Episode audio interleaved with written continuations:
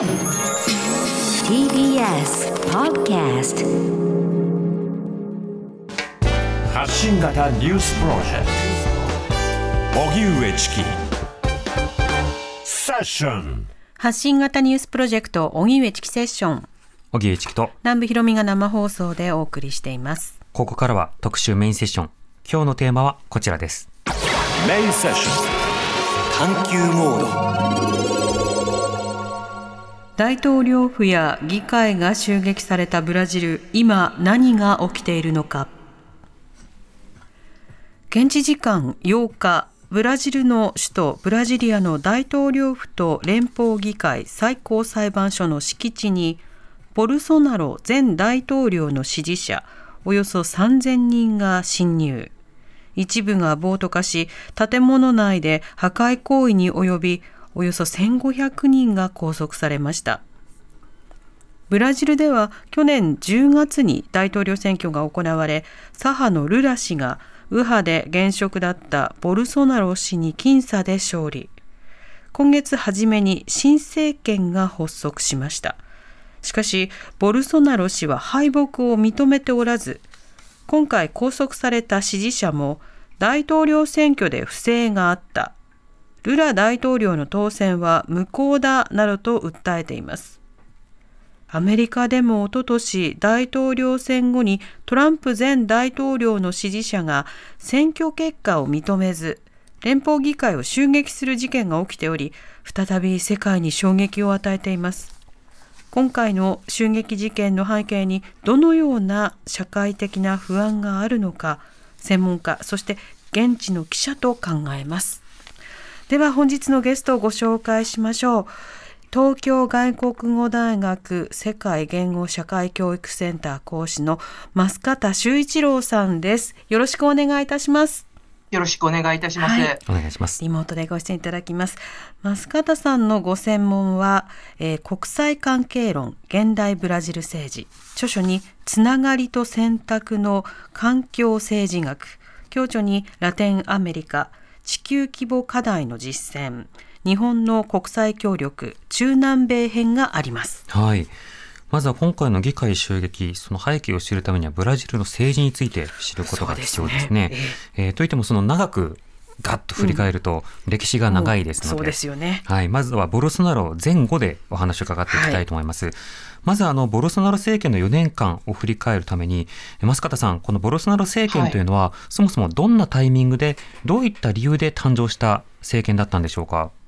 はい、えー2018年のあの大統領選挙まで遡る必要があります。あのこの選挙ではですね、えー治安のあの悪化ですとか、それから汚職、経済政策のあの失敗など、国民の政治不信の受け皿として、あのこのボルソナロ氏、あのだ政権が誕生しました。うんうんえー今回その、あその選挙のまあ前前段階においてはですね、ルーラ氏のあの当選、あのまあ、出馬表明していたんですね。ところが、この汚職の問題等があって、あのこれであの起訴をされてしまって、この大統領選の直前にまあ出馬ができなくなるという状況になりました。うんで、まあ、最有力のルーラーが出られなくなってしまったことで、この、まあ、2番手につけていた、まあ、ボルソナロ氏が優勢になって、これに対してあの左派の陣営は猛省をかけたんですけれども、まあ、ボルソナロ氏の、まあ、支持をまあ超えるまでには至らず、まあ、ボルソナロ氏が国内外の混乱とか亀裂を生んだまま、まあ、あの大統領選挙にあ選挙しあの勝利したという形となります。うん、なるほど。まあ、経済政策の失敗、それから政治不信など、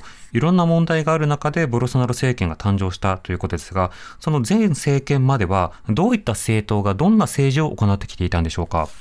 はい、え前の政権、ルーラ政権の時はですね、まあ、特にあの労働者党政権といって、まあ、基本的には左派の政権だったんですが、それとあの既存の、まあ、中道政党というのが、まあ、あるある種寄り添う形で、今まであの政政治というのが行われていました。はい。まあ、ボルソナロ氏はこういった既成政治に対する、まあ、反発する意識、それをまあ汲み取る形で登場したというふうにも言われています。うーん、なるほど。なお、そのボルソナロ氏のえー所属する政党や、あるいはそれはスタンスというのはどうなんでしょうか？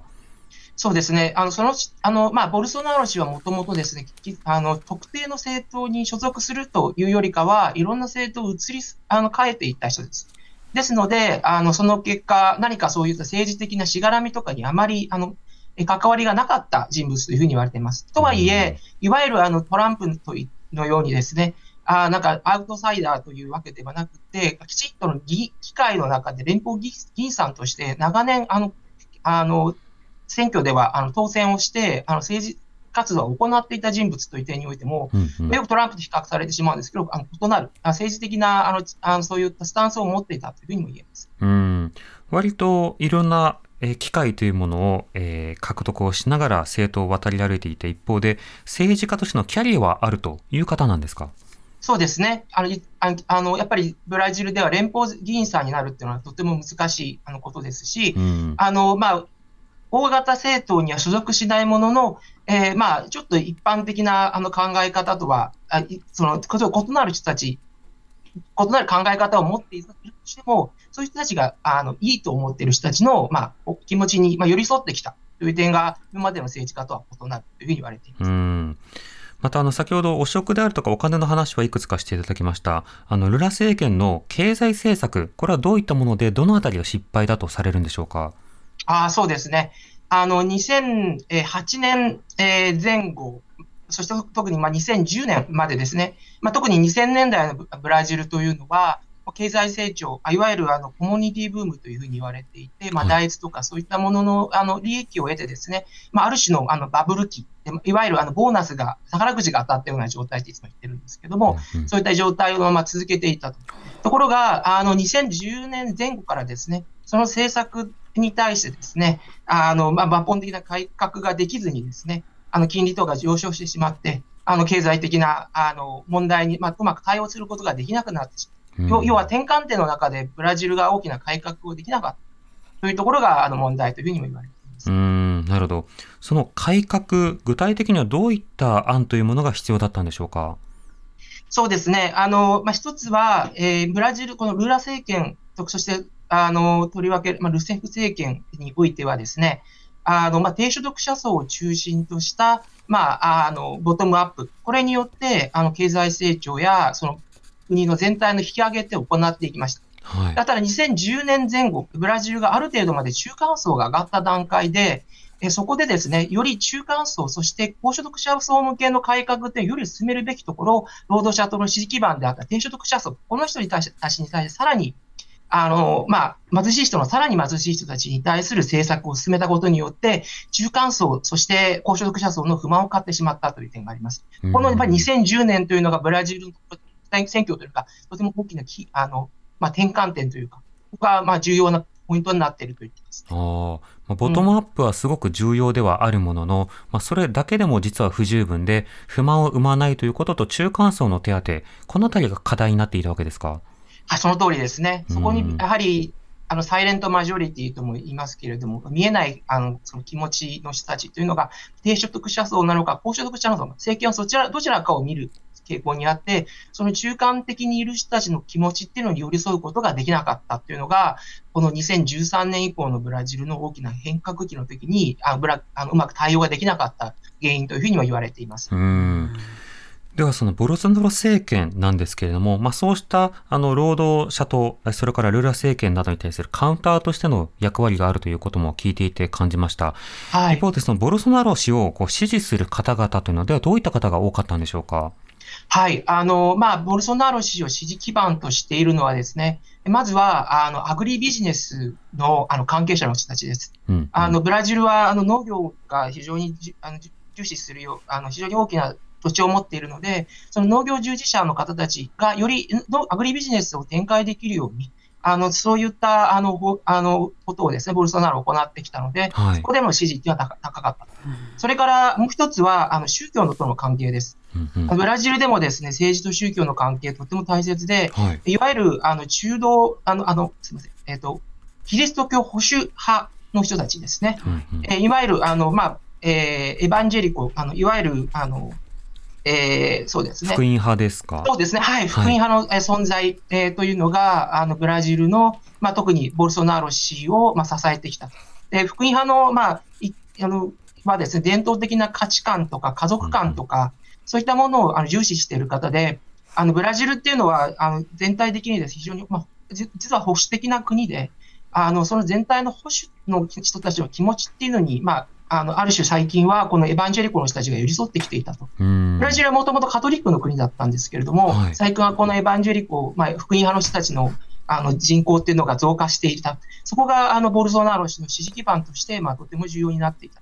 というふうにも言われています。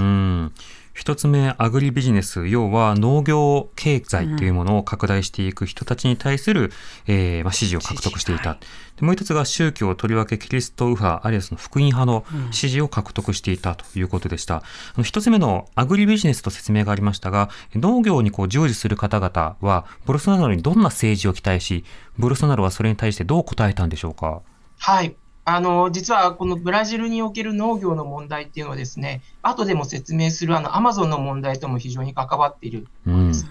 あの、まさにこの開発か環境かというフロントラインのところでですね、あの、ブラジルっていうのは非常にあの問題を抱えてきた国です。はい。で、とりわけ、その、ボルソナロ氏はより改革を進めて、経済改革の中でですね、経済成長を進めていくためにはですね、このアグリビジネスをさらにあの高進めていく必要があって、たただ一方でブラジルというのはアマゾンや、そのですね、環境を保全しなきゃいけないという領域があると。うんうんこのあの境界線をいかにこの維持していくのかという点が重要です。でとりわとりわけですね、環境保護団体の人たち、やっぱりこの農業分野のあの活動に対しては批判的です。はい他。方で、え現地にいる方たちの中ではですね、よりあの環境よりも、まあ、自分たちの貧困の問題を解決し、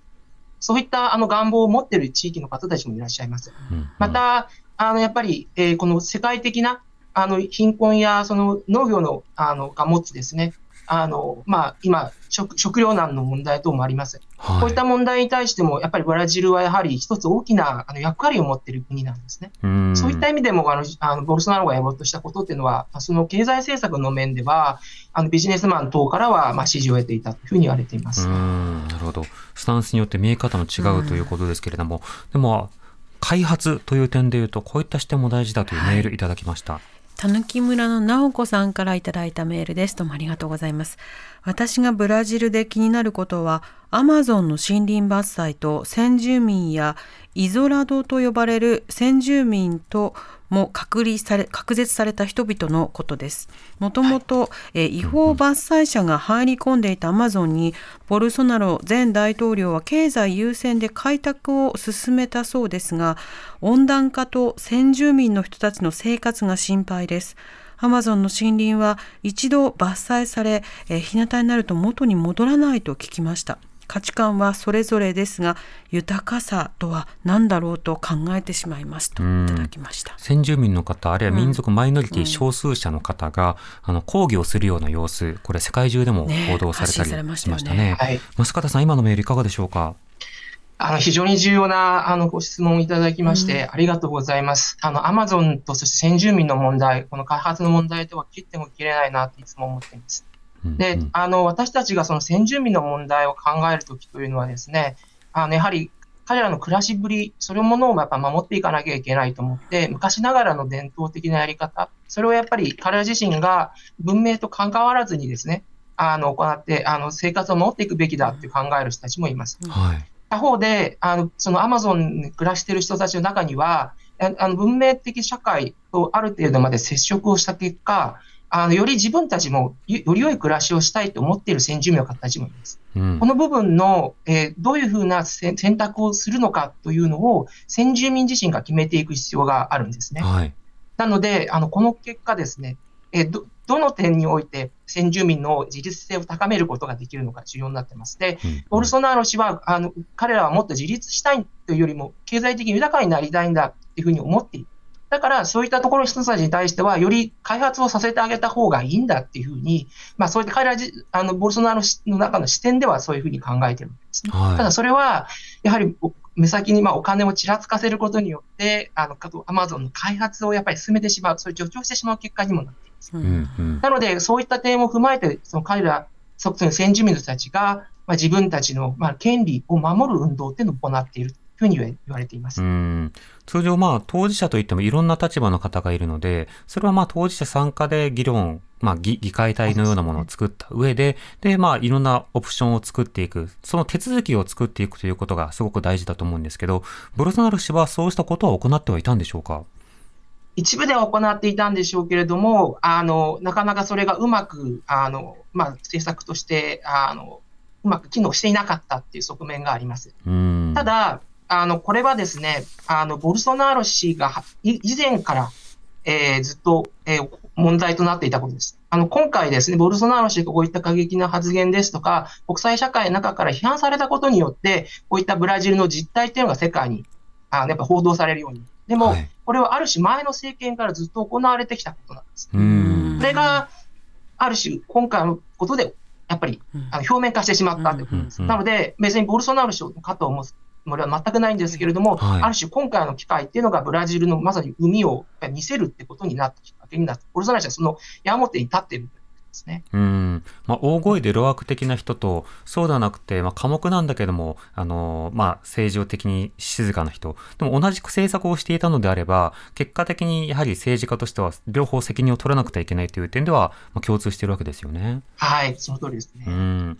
ではもう一つ、ボロソナル氏の支持思想であった、えー、宗教、えー、キリスト右派、えー、福音派の話でした、えー。福音派といえばアメリカでも相当の力を持っていまして、なおかつ、えー、伝統的保守的とされるような政策を好む。アメリカの場合ですと、まあ、例えば、えー、中絶規制であるとか、いろんなものに対して、まあ、声を発信してますが、ブラジルの場合だとどうなんですか？はい、あの、おっしゃる通りですね。今回、まさにこのブラジルのやっぱり政治と宗教の関係が、やはり、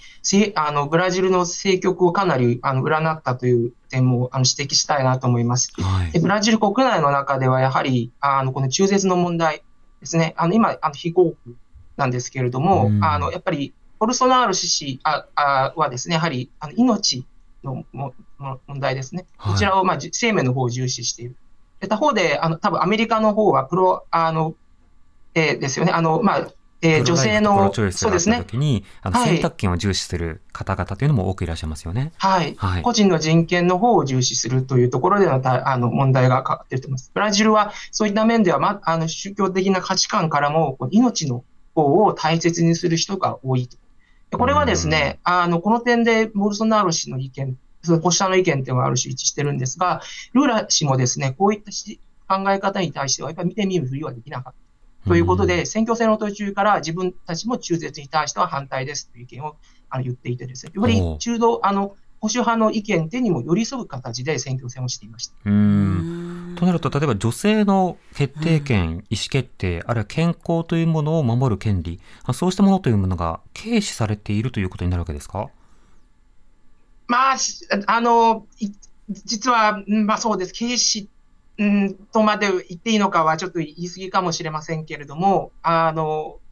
ブラジルはまだまだ先ほど言ったように、残念ながらマチズムの、あの、男性優位のあのですし、女性の権利というのがまだまだ、あの、十分にですね、尊重されている国ではないというところです。だからこそ、あの、ルラ政権とか、ルーラの、まあ、支持基盤というのは、より自分たちの権利を求めて、女性の権利や男女の平等ですとか、自分の価値観をあの求めている人たちの運動でもあるということです。うん、なるほど。しかしそのルーラ氏も、あの、例えば中絶権に対して反対を示さなくてはいけないほど、うん、まあ、福井派の声も無視できないということもありました。はい、非常に強かったというふうに強くなっているところですね。うん。はい、あの、ボロソナロ氏といえばですね、あの、コロナ対策を、まあ、非常にこう軽んじた面というものが世界中で取り上げられましたが、ブラジルのコロナの影響はいかがですか？はい、あの、就任の1年目の段階で、あの、まあ、こういったコロナの問題が起きてしまって、まあ、えー、まあ、これ、どの政権だったとしても、が起きたとしても、これ、アンラッキーな問題だっ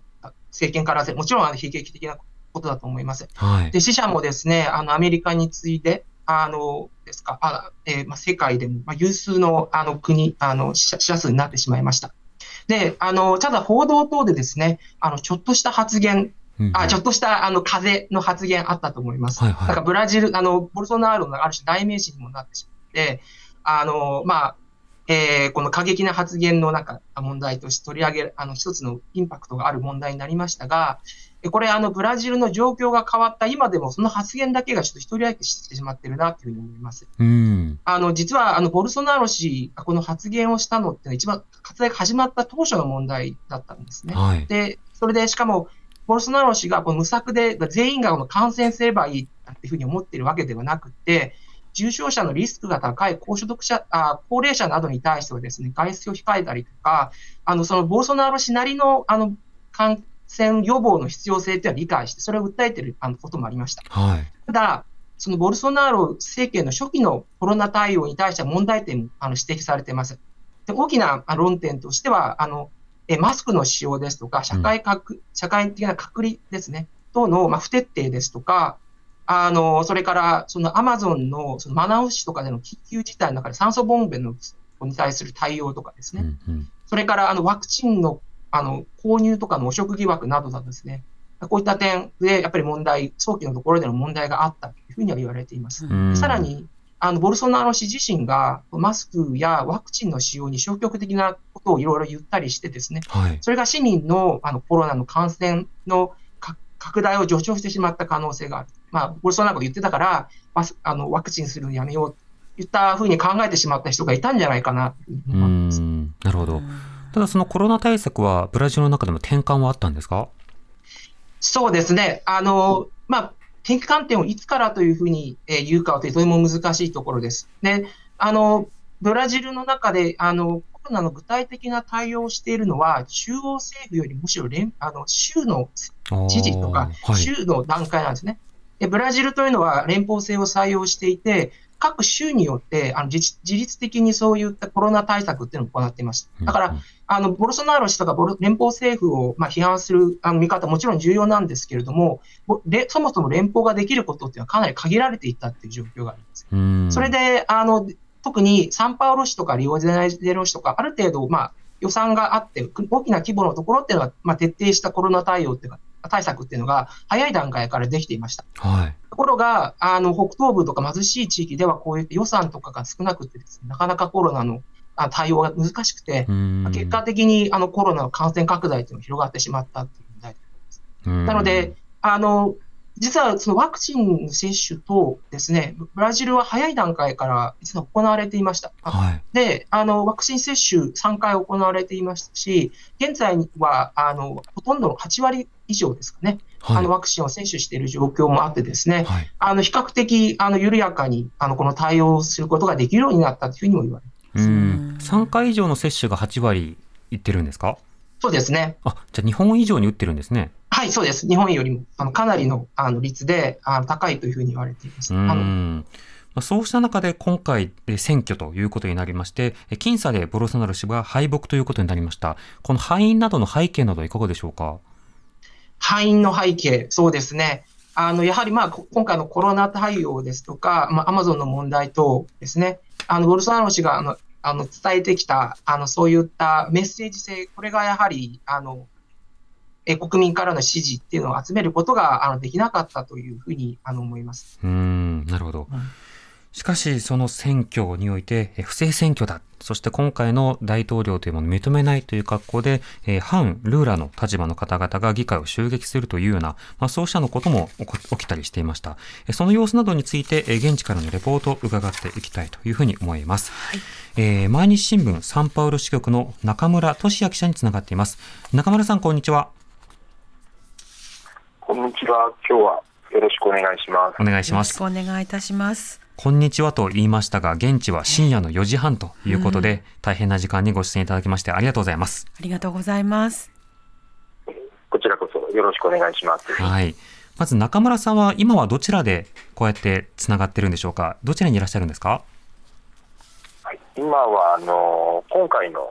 あの襲撃事件の、まあ、舞台の一つだった連邦議会から大体直線距離で約4キロの場所のホテルにいます。うん、なるほど。今回の襲撃事件なんですけれども、どういった場所で起きて、その被害というのはどういったものだったんでしょうか？はい、えー、と今回も襲撃事件の舞台となったのはあのーまあ、ブラジルの政治の中枢といえるような連邦議会、あと大統領府、最高裁判所、この3カ所で、あのーボルソナロ前大統領を支持する人たちが、えー、と建物の中に入ったり、あのー例えば連邦議事堂の議会の議事堂によじ登ったりということをしていました。うん参加者は大体約4000人と今のところ言われています。うんうん、その様子はマスメディア、そしてあの SNS, で SNS などでも大きく取り上げられたんでしょうか？はい、えーとまあ、ブラジルメディアのみならず、まあ、世界中 CNN とか BBC とかそういったところもあのかなりあの支持者例えば SNS とかをですね、えーと、転用したりしてあの報じていたと思います。あの僕も映像でいろいろ確認したんですけども、例えばあの連邦議会だと、あのガラスの窓ばっかり、はい、あと建物の中の椅子や机。はい。椅子や机といったところで切れてしまいました。もう一度あのスタッフでかけ直したいと思います。はい、電話も切れることはありますね。そうですね。はい。この襲撃事件の様子、えー、増方さんはどういうふうにまず一報を知りましたか？え実はあの、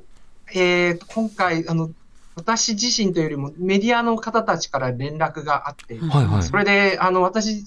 まあ、今回、政局が動くことはないだろうなっていうか、ちょっと緩やかに政権が動き出したっていうタイミングだったので、結構自分は結構ゆったりあの見てたんですよ。ところが、こういった事件があの目の前で起きてしまったので、まあ、正直なところあの、まあ、驚いたあ始まった、ね、メディアの問い合わせのタイミングで知ったということですか、はい、そうですね、実はあの恥ずかしながらそういったタイミングでした。その議会が襲撃されてるんですけど、はい、いかがですか、見方はって聞かれて、襲撃されてるんですか？ってなったんですね。はい、すみません、その通りです。あのよくあることだと思います。あの、はい、記者からの問い合わせで知るということは。ただし、あの先日もお話しいただいたように、ブラジルで議会が襲撃されたのも、これは初めてではないということですよね。そうですね。あのブラジルではあの長いことさまざまなあの機会にですね、あの、この連邦、この議会の前でですね、この抗議行動を行って、あの、侵入する行為っていうのをたびたび行われてきたわけです。それはまあ2013年のまあ抗議デモですとか、まあ、2017年のデモ等ではですね、実際に、あの、あの、この議会のこのよじ登ったりする人たちがまあ現れていたと。で私も何度もあのブラジルのこの国会の前でですね、あのこのデモを見てですね、正直な催涙ガにあのかかったこともあるんですけれども、あのそれはい、そういったあのこと何度もあってですね、あの事前にやっぱり警察とか軍隊がここに出動して、これ食い止めてるんですね。たただあの、今回の場合あの、実はこのデモが起きるということ自体、あの抗議デモ、数年前から実は計画が、あの、あの、疑われていてですね、はい、なので、これに対する準備がやっぱ不足していたっていうことが、まあ、落ち度として言われています。そのあたりあの、中村記者とまたつながりましたので、伺っていきたいと思います。はい、中村さん、引き続きよろしくお願いします。よろしくお願いします。はい。ちょっと電波の状況が悪いということで、もし切れたらまたかけ直したいと思います。では、あの、そうした襲撃事件があった後、街の様子、議会周辺の様子というのはいかがでしょうか？はい。えっ、ー、と、まあ、今日、ブラジルだと9日一夜明けたんですけども、はい、まあ、8日の中の大混乱が嘘かのように、まあ、もう落ち着いている雰囲気と言っていいと思います。うん。うん、まあ、飲食店、クリーニング屋さん、普通に営業してて、あのー、まあ、襲撃の現場の連邦議会大統領府、あと連邦最高裁、こちらにつながる道路は、まあ、今も封鎖されてて、警察が警戒を続けてるんですけど、はい、まあ、それ以外の街の様子は至って平穏だなという印象でした。なるほど。あの逮捕者の数がどんどん増えているという状況ですけれども、その後の政府の対応というのは、中丸さん、いかがでしょうか？はいえっと、今、拘束者全部で1500人ぐらいになっていまして、はい、まあ、今後一つ、焦点の一つになると思うのが、まあ、今回の襲撃事件の背景は、これをどう解明していくかというのが一つポイントになると思います。うんえっと、今のところはですね、あの今日までに出た情報では、えー、っとまあ、容疑者何人かすでに特定をしていて、はい、えっと、要はその容疑者が、えー、っと地方からボルソナロの支持者をバスで連れていくための、まあ、資金をあの提供したんじゃないかという、そういう疑いをあの今の当局は見てですね、捜査をしている模様です。うんうん。となるとあの、個々人が集まった結果、起きてしまったというよりは、ある程度組織だった仕方での、まあ、関係性があったのではないか、そこを当局は今、調べているということですか？そうですね、あのまあ、当局もそうだし、えっとまあ、地元メディアなどでもですね、あのもう数週間前から、この SNS であの呼びかけがあったりだとか、あとですね、あの地方にバスをチャーターして、そこで支持者を乗せて、まあ、ブラジリアに向かしたりとか、そういったあの、まあ、ブラジリアに多くの支持者が来るような、うん。あの何か仕組みが、まあ、あったんじゃないかなというところを、そういう見方をしている、まあ、メディアも、まあ、当局もおそらくその見方を一つポイントにしていると思うので、まあ、うん。今後、やはり私自身も黒幕が誰なのかっていうのはい。がすごい気になっているとうころです。ん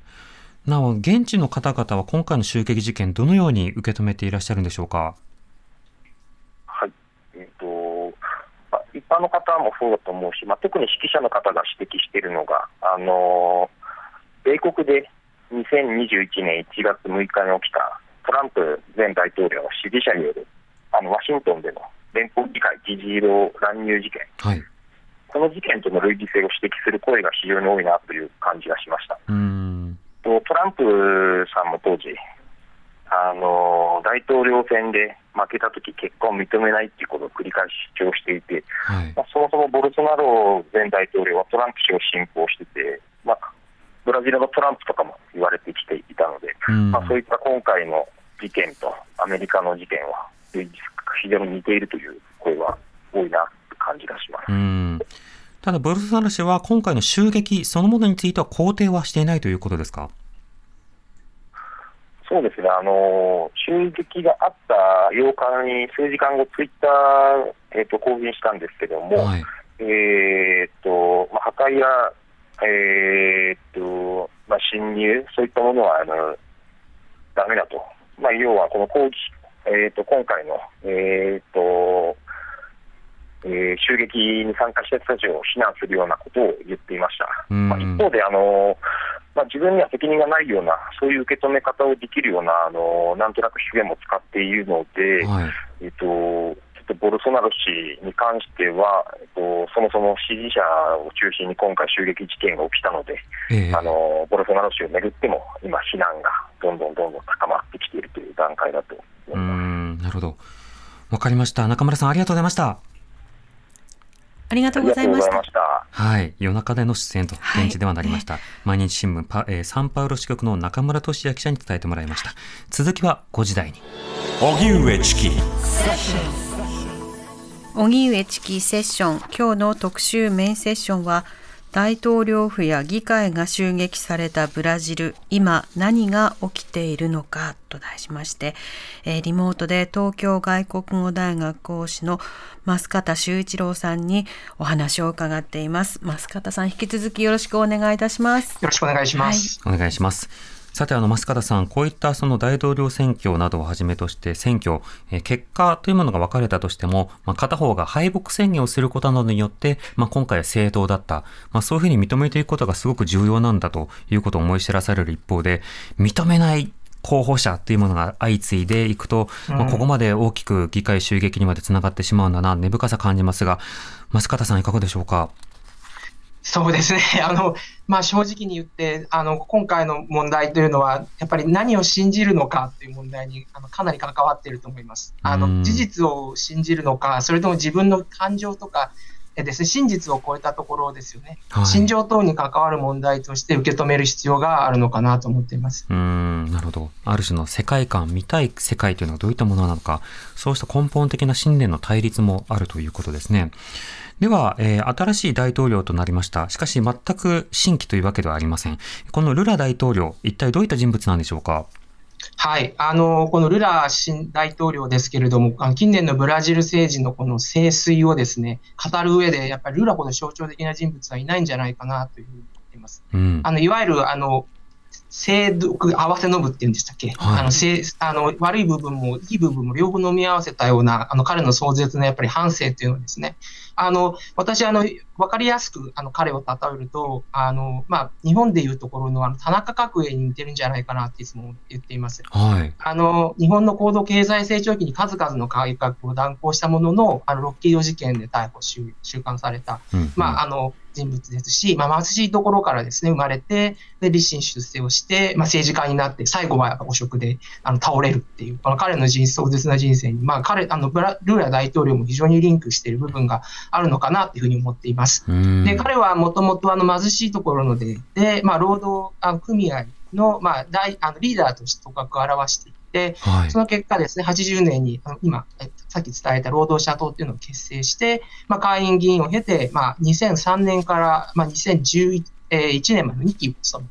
で、まあ、今回、あの3期目にあのなる。という大あの大統領です。うんうん。で、まあ、今回、その貧しい人に寄り添ってきたっていうところもありますし、はい。あの相手の心をつかむ力って、これもなんか田中角栄に似てるのかなっていうふうに思ってるんですけど、うん。あの大統領のあのあの退任時のあのしあの支持率って8パ80%を超えていたということですね。は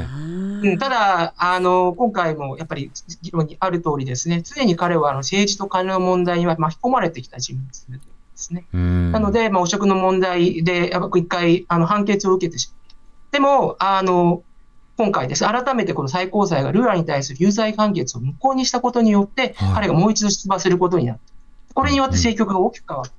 という、あの、あのですね。うん最高裁はどうして無あのうん無罪、あ無効だという判断につながったんですか？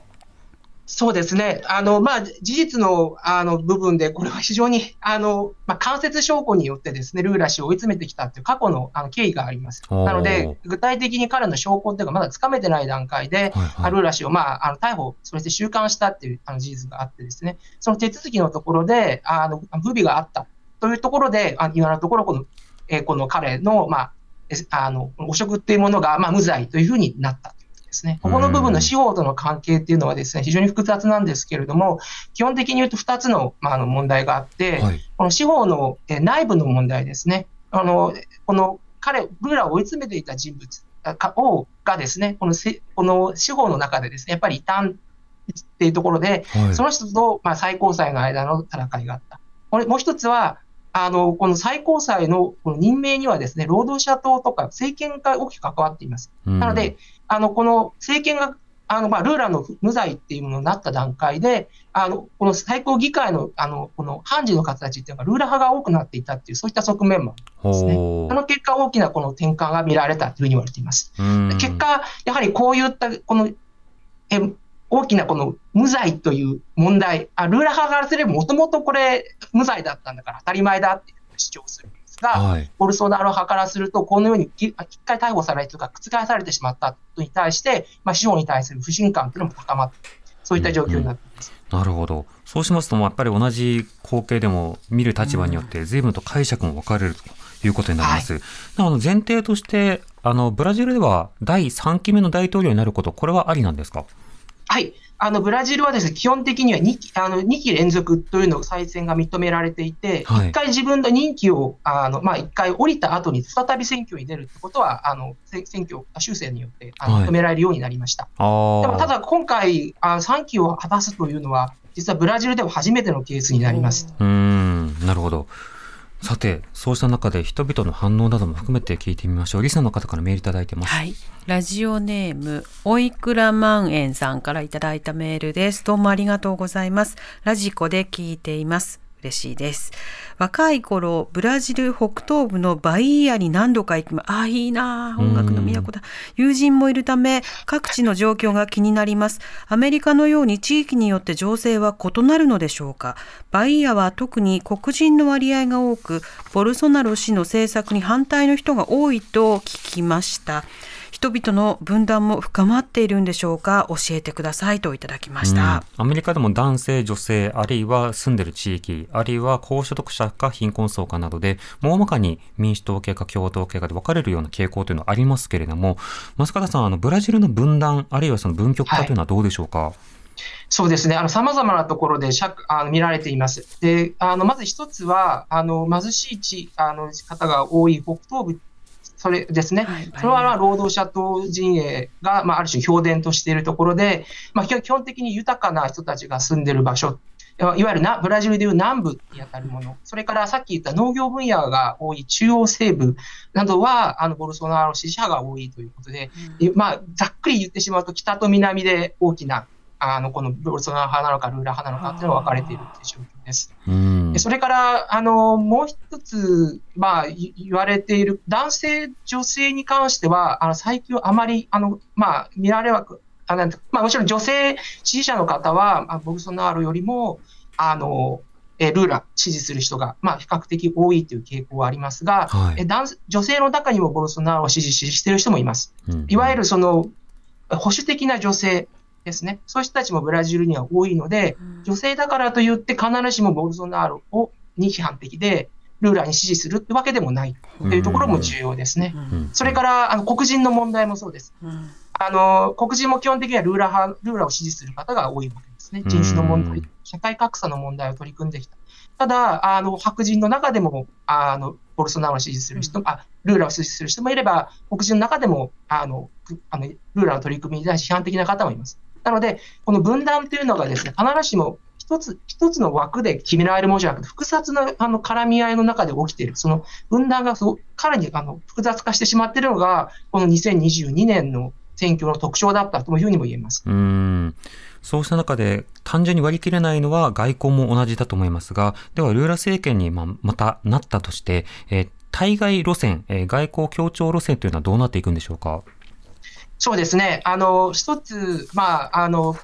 ボルボルソナロ政権えーの時期の外交というのがですね、あのまあ、国際社会から大きなまあ批判を受けて、あブラジルの国際的な地位というのはかなりまあ低く軽視されてしまっていた、あのボルソナロ自政権自体が非常に孤立化してしまったという現状があります。うんそこからあの大きな転換を図ろうとしているのが、あの今の次のルーラ今のルーラ政権になるわけですね。はい。でルーラは、あの、まあ、なんかさ、あの、まあ、あの、反米というふうに、まあ、前回も、昨日も言ったんですけど、そういうわけではなくて、え必ずしもですね、あの、そういうわけではなく、本当多角的に、あの、様々な